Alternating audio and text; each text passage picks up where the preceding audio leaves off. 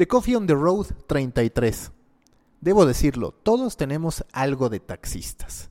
Y es que les quiero dar un poco de contexto. El 7 de octubre, este lunes, los taxistas de la Ciudad de México paralizaron las principales avenidas para exigir igualdad de condiciones con respecto a los operadores de Uber, Didi y demás plataformas de transporte. A su juicio, el modo en que estas plataformas operan, más como transporte particular que como transporte público, los coloca en desventaja.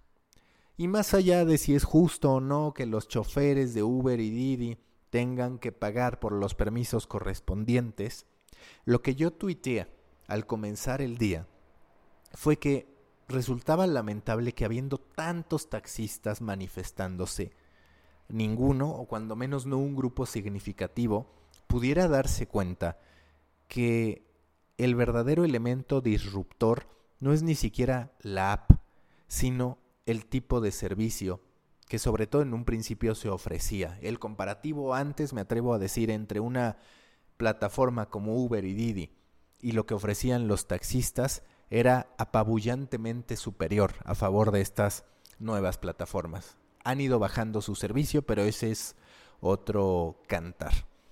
A lo que sí debemos referirnos y sobre lo que sí debemos reflexionar es sobre cómo estos taxistas no tienen la madurez suficiente, la visión suficiente para reconocer que el verdadero problema está en el pésimo servicio que durante muchos años han ofrecido. Un servicio inseguro, nunca sabes si te van a asaltar o no. Un servicio incómodo, el coche puede estar sucio, los asientos desvencijados, la música a todo volumen. Un servicio a conveniencia. ¿Por qué? Porque tú estás buscando hacer la parada y se paran dos, tres, cuatro, cinco taxis y los choferes te dicen que no van para allá. Un servicio corrupto. ¿Por qué?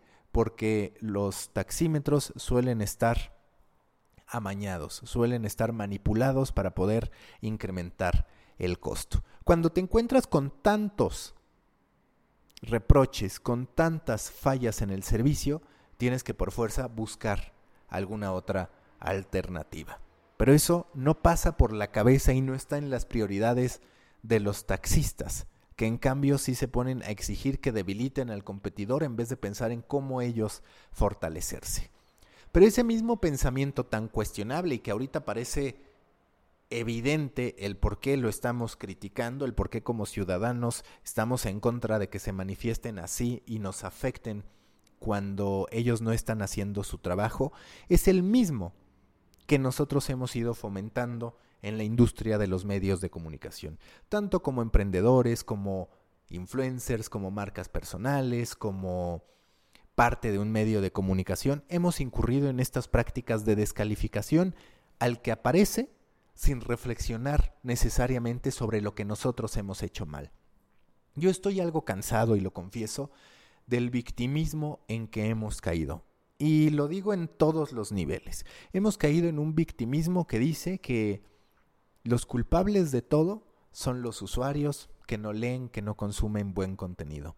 Que las responsables de todo son las marcas que no se ponen a evaluar la importancia del contenido de calidad y que solamente se fundamentan en las métricas que entregue Comscore, Social Bakers o el medidor que nosotros queramos. Hemos culpado a todos menos a nosotros. Cuando despiden a un periodista, lo primero que hace el periodista es decir que no hay espacio para el periodismo de calidad. Pero hay que decirlo, no necesariamente ese periodista de calidad estuvo pensando ni dio con la solución para que se pueda hacer algo con el contenido de calidad. Y es cierto que su función esencial no es la de atraer dinero para el medio de comunicación o la plataforma en que está. Pero también es cierto que como profesionales debemos pensar siempre en el valor que aportamos a una empresa. Pensemos, por ejemplo, en un equipo de fútbol. Claro que un jugador puede estar inconforme si deciden dejarlo en la banca o peor aún, si deciden rescindirle el contrato.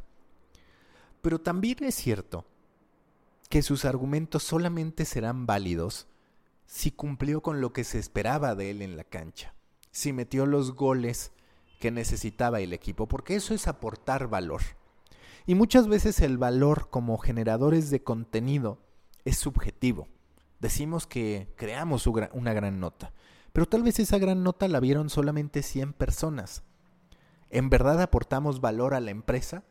Es bastante subjetivo. Y cuando entra la subjetividad nos hacemos prescindibles, porque son los números los que construyen argumentos contundentes. Son los números los que nos muestran si hemos sido capaces o no de adaptarnos a nuestra nueva realidad. La próxima vez que pensemos en la crisis por la que está atravesando nuestra industria, que es tan grande esta crisis que también deriva en una crisis personal, cuando menos en distintos casos con los que yo he platicado, y en mi propio caso de decir, a ver, hay tantos creadores de contenido que cómo nos hacemos de un lugar. Pensemos en cómo evitar el pensamiento del taxista, que es ver todo lo que está mal a su alrededor y concentrarnos en lo que nosotros hemos hecho mal. Porque la solución a nuestros problemas no va a venir de afuera. La solución para los taxistas, por supuesto que no va a ser el que les prohíban a Didi y a Uber operar.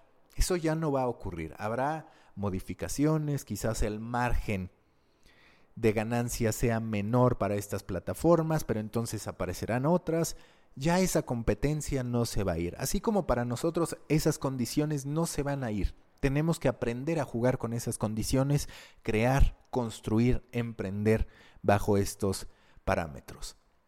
La próxima vez que tengas ganas de quejarte, piensa en la utilidad de ser un taxista manifestándose en el ángel de la independencia.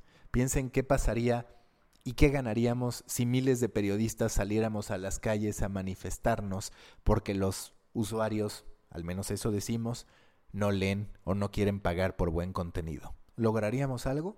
No, solamente que algunos se molesten porque estamos entorpeciendo sus vidas. Construyamos, creemos, seamos disciplinados, reconozcamos que tal vez estamos en una industria en la que hoy no se puede ser millonario, pero que si somos inteligentes sí podemos vivir bien y a partir de eso seguramente estaremos mejor. Es un cambio de mentalidad, dejar de concentrarnos en lo que nos acompaña, en lo que nos rodea y concentrarnos y fortalecernos a nosotros mismos. Recuerden que los espero en Proyecto Morona, grupo en Facebook para pequeños creadores de grandes ideas, ya somos más de 427 y saben, siempre digo el número porque de repente puede ser desesperante. Bueno, somos 400, ahora 410, ahora 420, pero no hay nada más gratificante en esta época de construir plataformas de calidad que ir sintiendo el avance, aunque sea de a poco. Y yo por eso les agradezco que sean parte de Proyecto Morona, grupo en Facebook para pequeños creadores de grandes ideas. Búsquenlo.